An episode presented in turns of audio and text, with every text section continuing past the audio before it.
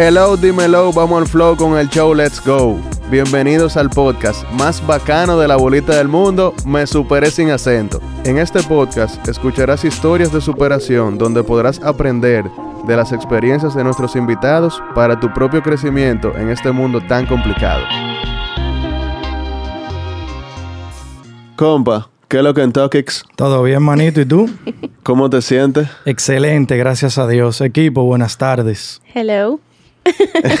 Vamos para allá ahora. Vamos Eh, para allá. Bueno, hoy, compa, vamos a hablar de un tema que, para ser 100% honesto, está quemado. No. No está quemado. No, porque hablamos que no era de emprendimiento, es de post. Post emprendimiento. Ah, pues entonces no está quemado. Es verdad, es verdad. Eh, y la razón, o una de las razones, ¿verdad? Es que en lo personal, yo creo que esa palabra de emprendimiento, A mí no me gusta, bro. Ya lo he dicho aquí. sí, en mi opinión, yo creo que se ha cualquierizado, sin ningún ánimo de restarle valor al que haga Amway, por ejemplo. Exacto. Eh, sin ningún ánimo de eso, pero una persona que vende X o Y cosa, yo no lo visualizo como un emprendedor, sino como un comerciante, un vendedor o algo, pero no emprendedor como tal, porque cuando yo pienso en emprendedor, entiendo que es como empresa, tú sabes, como comenzar algo orientado a que mañana sea... Yo Ah. creo que yo creo que antes habían otro término. A mí no so- a mí ni siquiera para las empresas, me, bueno, emprendedor, ¿verdad? Pero Sí. Esa palabra no sé, pero síguelo. En fin, por eso en este episodio no vamos a hablar de emprendimiento, sino de lo que va después, donde se separan los niños de los hombres, los niños de los hombres, y donde se sabe si el gapela, y donde se acaba el romanticismo. Vamos a hablar del post-emprendimiento.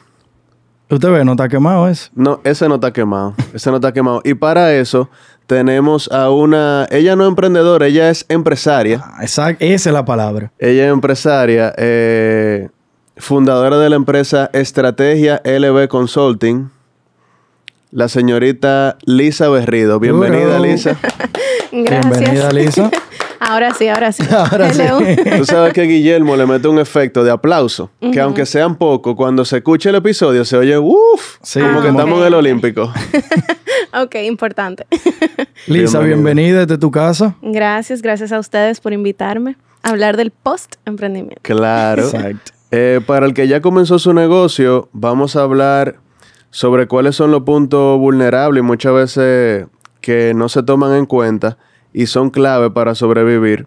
Y al que no ha comenzado para sobrevivir empresarialmente, ¿verdad? Y al que no ha comenzado su negocio que pueda empaparse de la cara no romántica, como dije ahorita, del emprendimiento, donde hay que sostener una operación con dinero que yo me atrevo a decir que le ha tocado a mucha gente que le toca sacrificar su propio sueldo para poder sostener la empresa cuando están en esos primeros meses que son medio complicaditos. O primero año. O primero a mí me año. tocaron dos años, líder, sin cobrar un peso. A pulmón. Huepa. Con lo, que, con lo que habíamos podido ahorrar para que la compañía, para seguir reinvirtiendo lo que entraba, ¿verdad? Pero estamos vivos. Estamos súper vivos. Estamos súper vivos, gracias, gracias a Dios. Lisa, Cuéntame. nosotros que hemos sido emprendedores y ya hoy somos pequeñitos empresarios, eh, nosotros quisiéramos comenzar por el principio. Eh, ¿Quién es Lisa Berrido? ¿Y cómo nace en ti, a través de qué experiencia vivida, la idea de iniciar una empresa de asesoría empresarial? Te hago la pregunta porque, eh, y te preguntaba antes de empezar, qué tiempo tenía eh, tu compañía, porque nosotros cometemos el error, y ya lo hemos hablado aquí también anteriormente, de que si tú no eres Pepín Corripio, voy a decir cualquier nombre que más suena, tú no me puedes dar asesoría a mí de cómo tirar mi negocio para adelante, porque, Ujú. ¿verdad? Entonces, ¿a raíz de qué idea, eh, eh, o sea, cómo tú empiezas? Ok, mira, cuando yo estaba en la universidad, yo soy egresada de UNIBE, de Administración de Empresas. La universidad te requiere al final, antes de graduarte, que tú hagas como una serie de pasantía. Entonces, en esa pasantía yo empecé a trabajar con una persona que se dedica a eso. En su empresa éramos literalmente ella y yo. Y yo viví el mundo de la asesoría a una escala pequeñita, o sea, era con microempresas. Eh, y me gustó mucho porque cuando tú trabajas la asesoría, tú ves a una empresa desde todos los ámbitos. O sea, no es igual que, por ejemplo, si a ti te contratan en un departamento de recursos humanos, tú haces recursos humanos. En la asesoría tú abarcas todas las áreas de la empresa Claro. claro, en este tipo de asesoría. Luego de eso, me quedé como con esa, con esa hambre de ver más y trabajé en una multinacional que se dedicaba a esto.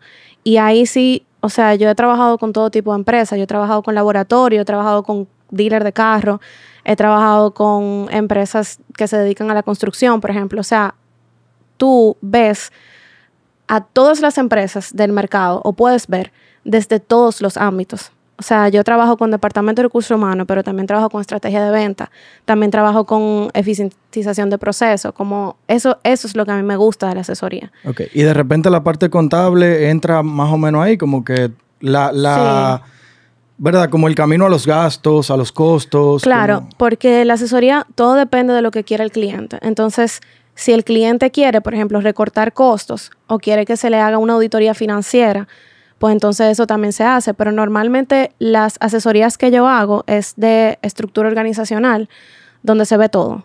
O sea, yo veo todas las áreas de la empresa. Si la empresa sí lo requiere, si no, no.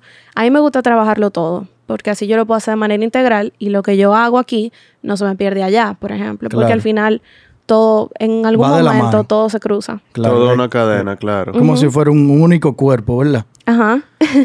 Puntualmente, tú me puedes decir qué es eh, LB Consulting. LB estrategia, ¿verdad? Estrategia, o sea, pero qué, qué, como compañía, ¿qué, qué es? O sea, Mira, nosotros eh, realmente yo empecé estrategia porque y, y perdóname que te interrumpa, Ajá. quisiera que tocáramos un, po- un poquito, además de los servicios, cuáles son las ventajas competitivas, ok, Eh, la ventaja competitiva, da- pero o sea, además de los servicios, lo que quiero es como enfocarme en por qué estrategia. ok.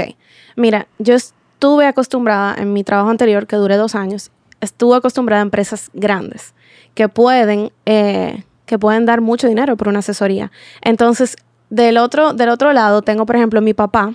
Mi papá es dueño de una empresa, eh, courier, gestión aduanal y consolidación de carga. Ok. Son empresas que son funcionales, tienen todos los años del mundo en el mercado, pero que no pueden costear una asesoría de todos los millones del mundo. No lo pueden hacer. Y en este país, la cultura de la asesoría no es muy, o sea, todavía no es algo que se conoce mucho, número uno, y no es algo como muy estandarizado. O sea, para yo costear una asesoría de calidad, obligado, yo tengo que dar todos los millones de pesos de este mundo y contratar una empresa súper mega grande. Y realmente no. Entonces, por eso nace estrategia. ¿Por qué? Porque yo veía, aparte de que había muchas empresas perdiéndose de eso, de una asesoría de calidad, a un precio asequible, las asesorías de calidad eran extremadamente invasivas. O sea, tú tienes un pana que entra a tu empresa y te dice, mira, tú tienes que cambiar el sistema contable, tú tienes que cambiar qué sé yo cuánto, tú tienes que... Y ahí se Y te además de lo que te estoy pagando, tengo que hacer una inversión del carajo. No, Entonces- eso tiene que ser un shock emocional para los directores Sí, de o esa sea, empresa. Yo, Es lo que tengo es un disparado, un colmado. Yo tengo la vida entera haciéndolo Sí. mal. y de verdad, yo he trabajado en empresas que han pasado por este tipo de asesorías y yo misma le digo, pero ¿por qué? O sea, ¿por qué tan invasivo? Entonces, eso es lo que hace estrategia. Y yo creo que más que otra cosa, ese es mi valor agregado. O sea, yo no voy a tu empresa a decirte, mira, tú me tienes que pagar todo lo cual todo el mundo y tú tienes que cambiar todo. No. Primero, vamos a evaluar tu empresa y en base a lo que tú eres, entonces vamos a ver cómo, cómo podemos trabajar. Claro, trabajar con las herramientas que ya yo tengo. Exacto. Entonces nosotros nos dedicamos a eso. Nosotros brindamos asesoría en varias ramas, financiera, en certificaciones, en desarrollo de idea de negocio, eh, en estructura organizacional y en comunicación estratégica. Creo que se me queda una. Ah, en aduanas también, en materia Ok. aduanal. Por si fuera poco. Comunicación estratégica abrió hace poco, abrió hace un año, realmente. Ok. Ok, ¿qué tiempo tiene Estrategia LB Consulting? Yo pensaba que eran tres años, pero son cuatro años. Wow, cómo pasa el tiempo cuando uno se divierte. Lisa, en esos cuatro años, ¿te ha tocado vivir algún momento de incertidumbre donde tú hayas perdido algún miembro de tu equipo que sea muy valioso o algún cliente que sea muy valioso y tú realmente no te aseguras de cuál es el próximo paso que tú tienes que dar frente a esa situación. Ok, mira, en términos de perder clientes, no me ha pasado. O sea, nunca he perdido un cliente. Quizás uno, pero fue muy, o sea, fue muy hablado. No fue algo como que Sí, es un mérito. Eso es como Mayweather que nunca perdió una pelea. No, no, no, no. Pero sí han tocado momentos de incertidumbre. El, el, año pasado de pandemia hubo un momento donde yo dije, conchale, yo tengo que hacer algo para yo crear un colchón financiero por si acaso en algún momento cualquier empresa decide cortarte, porque yo te voy a decir algo, la asesoría es un lujo. O sea, tú no me necesitas en tu empresa. Claro. Eh, así que la gente lo ve. Yo te necesito para hacerlo bien. Claro, pero tú no me necesitas para tu day to day, tú ves, para tus operaciones diarias. Y así es que el dominicano lo ve realmente. El dominicano lo ve así. Si hay algo que yo voy a recortar, lo primero que yo voy a sacar es un outsource, que es un asesor. Sí. Entonces, eh, el año pasado para mí sí fue de incertidumbre, pero gracias a Dios todo bien. Concho, una preguntita al margen. ¿Qué tan receptivo es, es eh, el agente para recibir feedback doloroso sobre su empresa. O sea, ¿te hacen caso en la 10? ¿Tú, sugieres 10 cosas? ¿Te hacen caso en la 10 o...? Em, depende del tipo de líder que hay en la empresa, realmente. Hay personas que sí. Yo tengo un cliente que yo digo que él es mi cliente estrella porque yo le digo a él que derrumbe una pared y él la derrumba. Pero hay otros que no. Eh, depende de la empresa, también si hay mucha burocracia en la empresa, si tiene que pasar por mucha aprobación, si hay que hablar con un presidente. Sí, eso siempre es lo más difícil. Entonces, eh, yo no diría que todos son igual de receptivos, pero entiendo también que depende mucho la organización interna de la empresa. Lisa, hay una pregunta. Tú hablando con tu respuesta me surge la, bueno, la pregunta de, de qué tiempo lleva una asesoría? ¿O esto es algo constante? ¿O yo te voy a contratar, yo como empresario te voy a contratar tres meses? Tú me vas a hacer una asesoría, tú me vas a decir, estas son las cosas que tú tienes que cambiar, de ahí para adelante, bandéatela. O tú estás constantemente ¿Tú te imaginas? empleada. no, yo te lo digo porque en mi compañía he tenido casos así. yo, he contratado Asesores de ventas. Asesores de ventas, por ejemplo, en el caso específico de las ventas. Y es, ok, esto es lo que tú tienes que hacer, aquí es donde tú tienes que llegar, de ahí para allá. Eh, mira cómo que tú lo vas a hacer, así es. Hablamos ahorita. No. No. O sea, yo nunca he soltado a un cliente en banda. Pero, o sea, la duración va a depender del tipo de, de asesoría, porque, por ejemplo, una certificación. Hay certificaciones que son sencillas, que me toman cinco meses. Hay otras que me toman 12 meses, dependiendo de la certificación. Ahora bien, el trabajo que yo hago... Hablamos de certificación ISO 9000, cosas así, ajá. Entonces, em, realmente no, el trabajo que nosotros hacemos es integral, incluso cuando estamos haciendo las propuestas que yo le presento al cliente, siempre hay una parte que dice acompañamiento, que eso se corre paralelo. O sea, todo lo que yo te digo que hay que hacer, yo estoy ahí, para hacerlo contigo.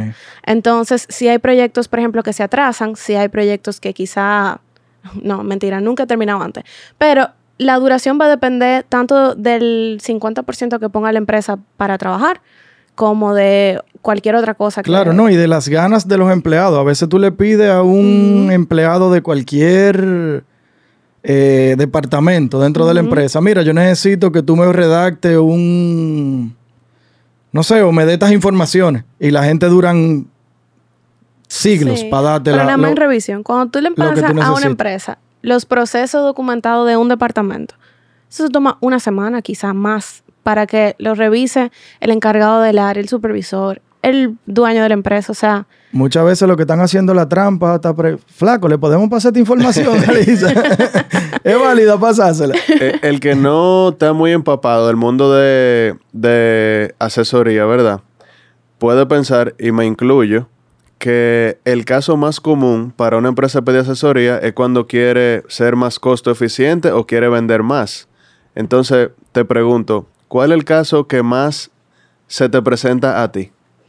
Eh, realmente ninguno de los dos. Con lo que yo más he trabajado es con estructuras organizacionales.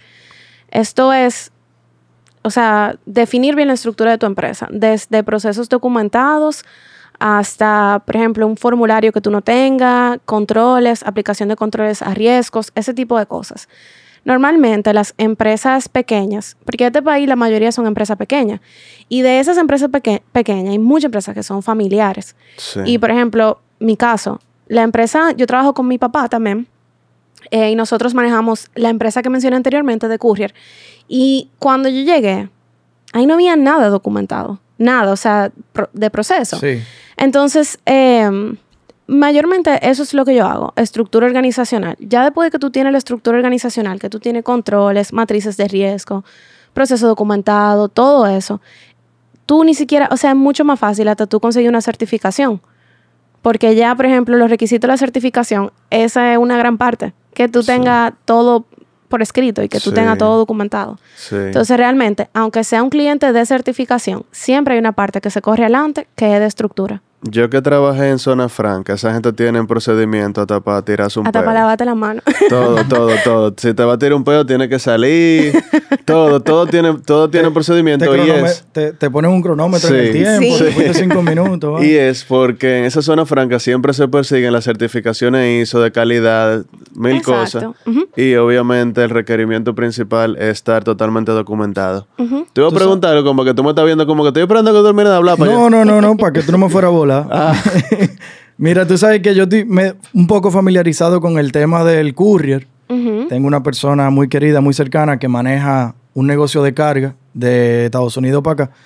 Y he visto en ese eh, negocio, en ese tipo de negocio, ese tipo de informalidades. O sea, no hay, no hay un sistema, compa. No es como que yo le mandé una caja a Juan Miguel que pesaba tanto que... Eso ah, es no, que... ya va. Sí, hay un sistema. Ok. No, por eso te hago la pregunta, porque eso es lo que yo he visto. No, mira, realmente ese negocio es extremadamente complejo.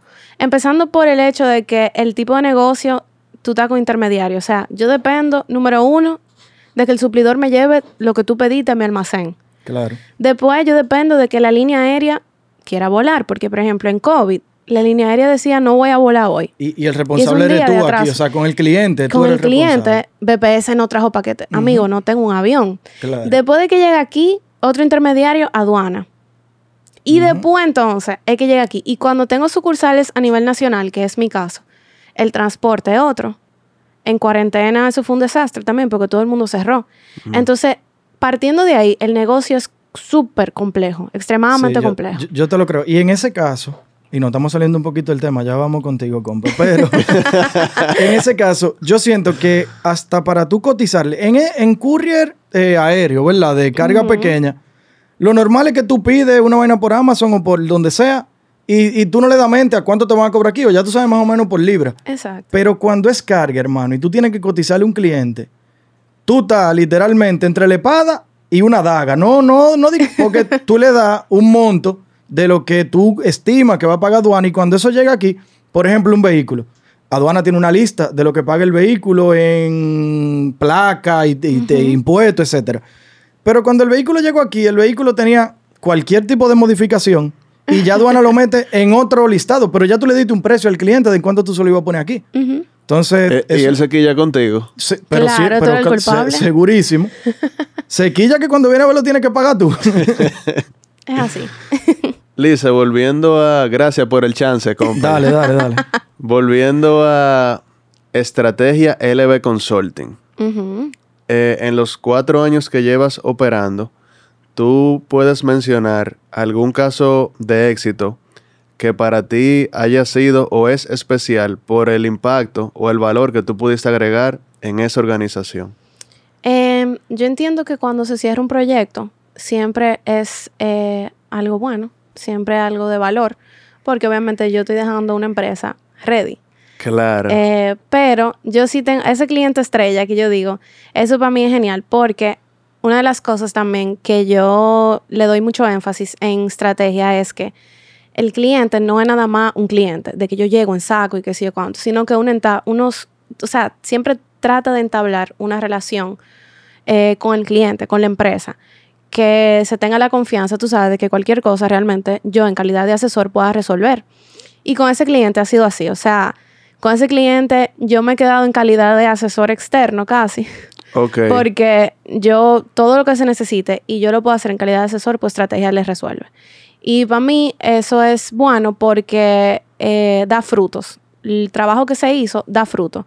Y tú realmente entablaste una relación con ese cliente que tú sabes que es un cliente fijo, que no se da mucho en las asesorías. En la asesoría es por proyectos. Tú tienes un proyecto, tú terminaste, tantas semanas, tantos meses, lo que sea, adiós. Ok. Entonces, cuando pasa ese tipo de cosas, para mí es súper bueno. No, yo me imagino que uno que tiene un colmado se siente, ¿verdad?, bien en momentos de gloria y de éxito de su compañía. Ujú. Yo me imagino que tú tienes que sentir eso por cada compañía Claro. que tú Claro. consultas o que tú le das la asesoría, ¿verdad? Claro que Y, sí.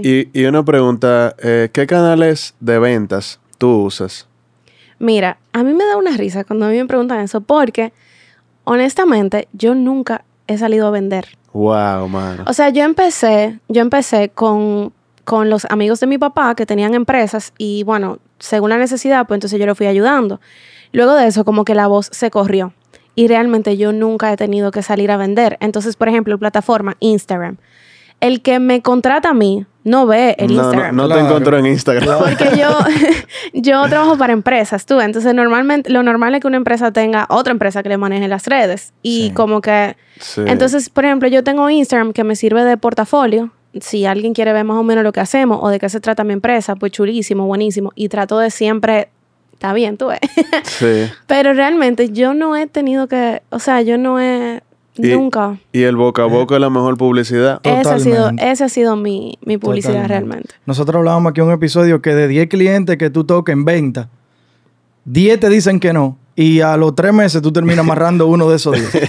O sea, la- Pero la- yo tuve, yo tuve eso. Cuando yo abrí el- la asesoría en comunicación estratégica, fue precisamente eh, en COVID, cuando todo era por plataforma digital, y yo dije, bueno, vamos a hacerlo, porque también nosotros hacemos eso, manejamos como redes.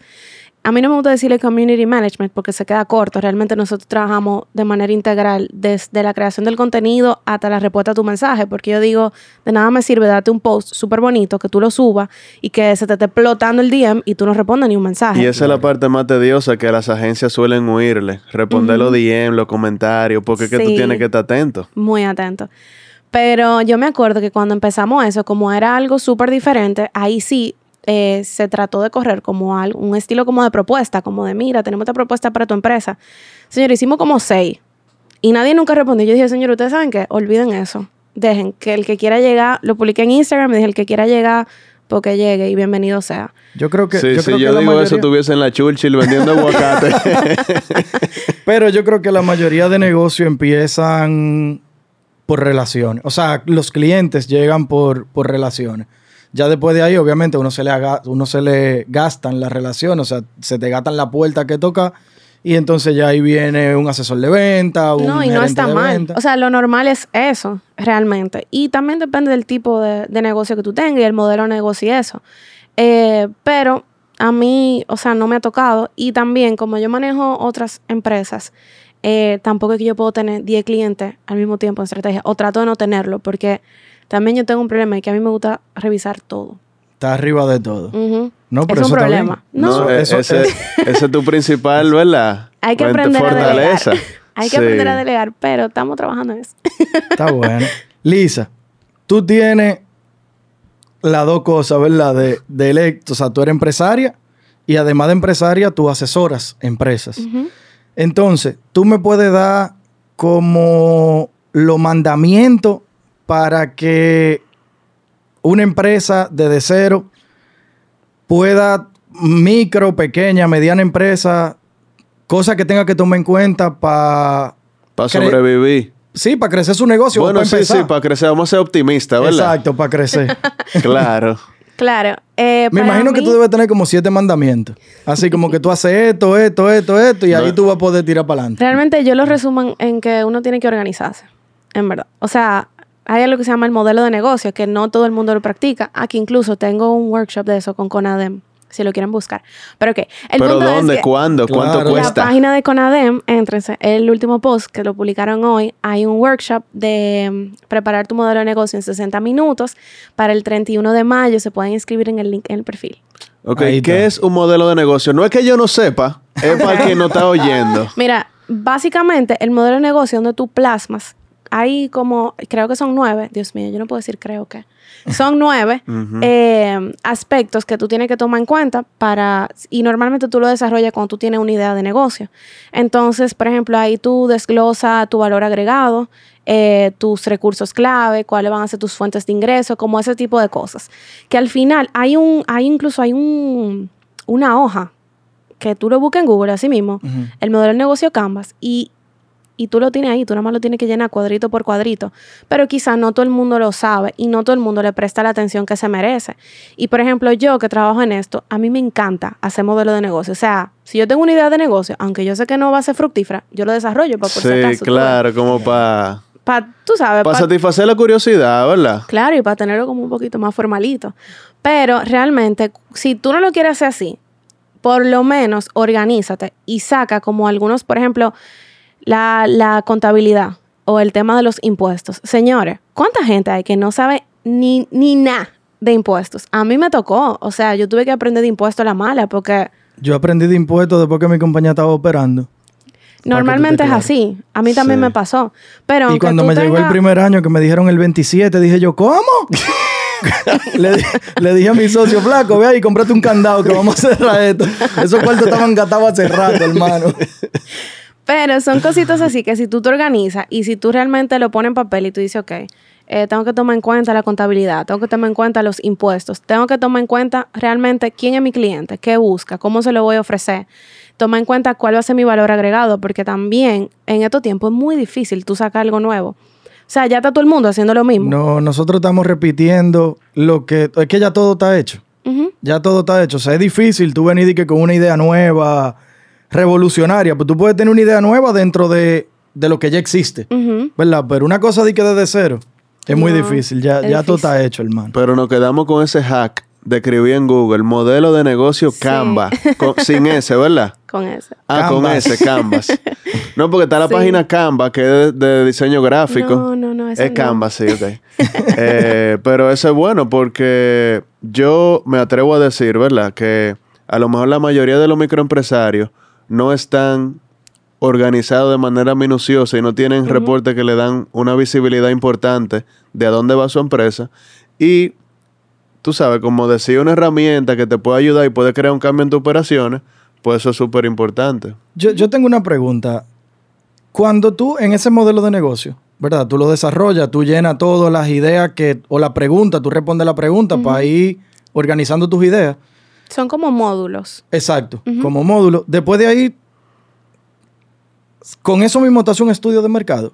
¿Qué, compa? Dime- háblame del estudio de mercado que tú has hecho. Yo te lo digo porque mi compañía hoy, que gracias a Dios camina muy bien, yo tenía planes de hacer un estudio de mercado. Y un día, el otro socio de nosotros me dijo, óyeme, vamos a arrancar. ¿Dónde que está la vaina que vamos a vender Es esto? ¿Quién, ¿A quién se lo vamos a vender? A fulano, dale, pan. Y ahí eso arrancó. Yo no hice un estudio de mercado. Y yo creo que cuando tú haces un estudio de mercado, de una idea que fuera fructífera si tú le dedicas el empeño necesario y el tiempo necesario y la gana necesaria, de repente en el estudio de mercado tú te puedes demoralizar, como que, loco, esto no va a funcionar y lo solté en banda. Bueno, pero Sí. va- vamos a aterrizarlo. Luis Manuel y yo vendemos gastables de oficina, material gastable de oficina y también médico e industrial. Entonces, eh, nosotros somos una empresa pequeña. ¿Cómo nosotros hacemos un estudio de mercado? O sea, nosotros no disponemos de 100 mil pesos para eso. Loco, nosotros, en o sea, O sea, antes de arrancar. ah, exacto, antes de arrancar. Ajá. No, ahora no. Yo estoy picando el ojo ahora mismo. No, no, no, no, pero la idea es como que yo voy a arrancar. Ok, si yo me pongo a ver que a- alimentando un poco lo que dijo Juan, es así, pero nosotros no vendemos materiales gatables de oficina, nosotros somos gatables industriales, porque dentro de cada industria nosotros vendemos todos los gatables de una industria. Puede ser médico, puede ser un banco, es una industria, puede ser eh, una zona franca, manufacturera de cualquier tipo de producto, nosotros vendemos todos los gastables. Ok. Pero en ese momento, cuando yo voy a empezar mi negocio, yo creo que hasta mi viejo me dijo, hermano, pero hay un millón de gente haciendo eso. O sea, ¿qué, es lo que tú vas a hacer? viene, ahí es que viene, que uno siempre tiene que tratar de buscar, de cómo, o sea, qué te hace diferente. Entonces, quizá hay miles de gente que lo hacen, pero nadie tiene delivery. Bueno, Ah, mira, yo te lo, llevo, yo te lo llevo a tu fábrica. Nosotros Tú- tenemos de todo. Son como ese tipo de cositas que tú vas analizando de cómo tú puedes ponerle un step más. Claro, un valor agregado al, al, al servicio. Y obviamente conocer tu cliente, como yo, por ejemplo, como yo conozco que mis clientes son empresas, quizá lo que yo estuviese gastando, por ejemplo, de que en publicidad, lo gasto en otro lado porque no lo necesito en publicidad. Y ahí me ahorro y enfoco mis recursos en lo que lo tengo que enfocar. O sea, conocer tu cliente te permite mejorar la calidad del gasto también. Claro, totalmente. Y hablando de gasto, Lisa, qué bien me quedó eso. Sí, sí, sí. Hablando de gasto, Lisa, yo sé que va a depender del cliente, pero eh, tú vendiste tu empresa diciendo que tú ofreces una asesoría eh, asequible. Entonces, siempre va a depender del cliente, pero ¿de dónde a dónde puede costar una asesoría contigo? Porque yo sé que Luis Manuel quiere hacer un esfuerzo. Mira, las asesorías no tienen un precio estándar, nunca, porque va a depender de tantos factores, por ejemplo, qué tipo de asesoría tú buscas, el tamaño de tu empresa, porque no es lo mismo yo aplicar, por ejemplo, ah, vamos a documentar el proceso de una empresa de 20 empleados a una empresa de 100 o 150 empleados, tú ves. Entonces, yo no te puedo dar un precio estándar de eso, todo va a depender de la empresa y del tipo de asesoría que quieran. Ahora bien, la asesoría que nosotros damos, y no es por nada, pero es una asesoría de calidad, o sea, es una cosa bien. Entonces, en el rango entre lo que hay en el mercado, que no voy a decir que todos, porque obviamente su respeto a quienes lo están haciendo bien, eh, pero eh, como que en ese rango de, bueno, una asesoría de calidad y mi empresa lo que puede cubrir, realmente es asequible. Nadie, o sea, yo pongo siempre de ejemplo a mi papá. Mi papá yo le digo, papi, mira, págame 15 millones de pesos por una asesoría y te voy- me va a decir que si yo me estoy volviendo loca. O sea, no way, no hay forma ni manera. Entonces, eso fue lo que nosotros tratamos de hacer.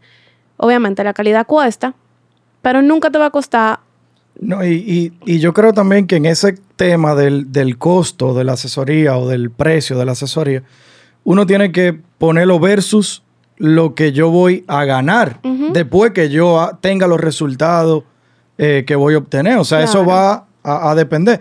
De repente hoy tú me dices, no, que la asesoría cuesta un millón de pesos, es mucho cuarto, pero después que yo termine, mi compañía va a empezar a vender 3 millones más mensual.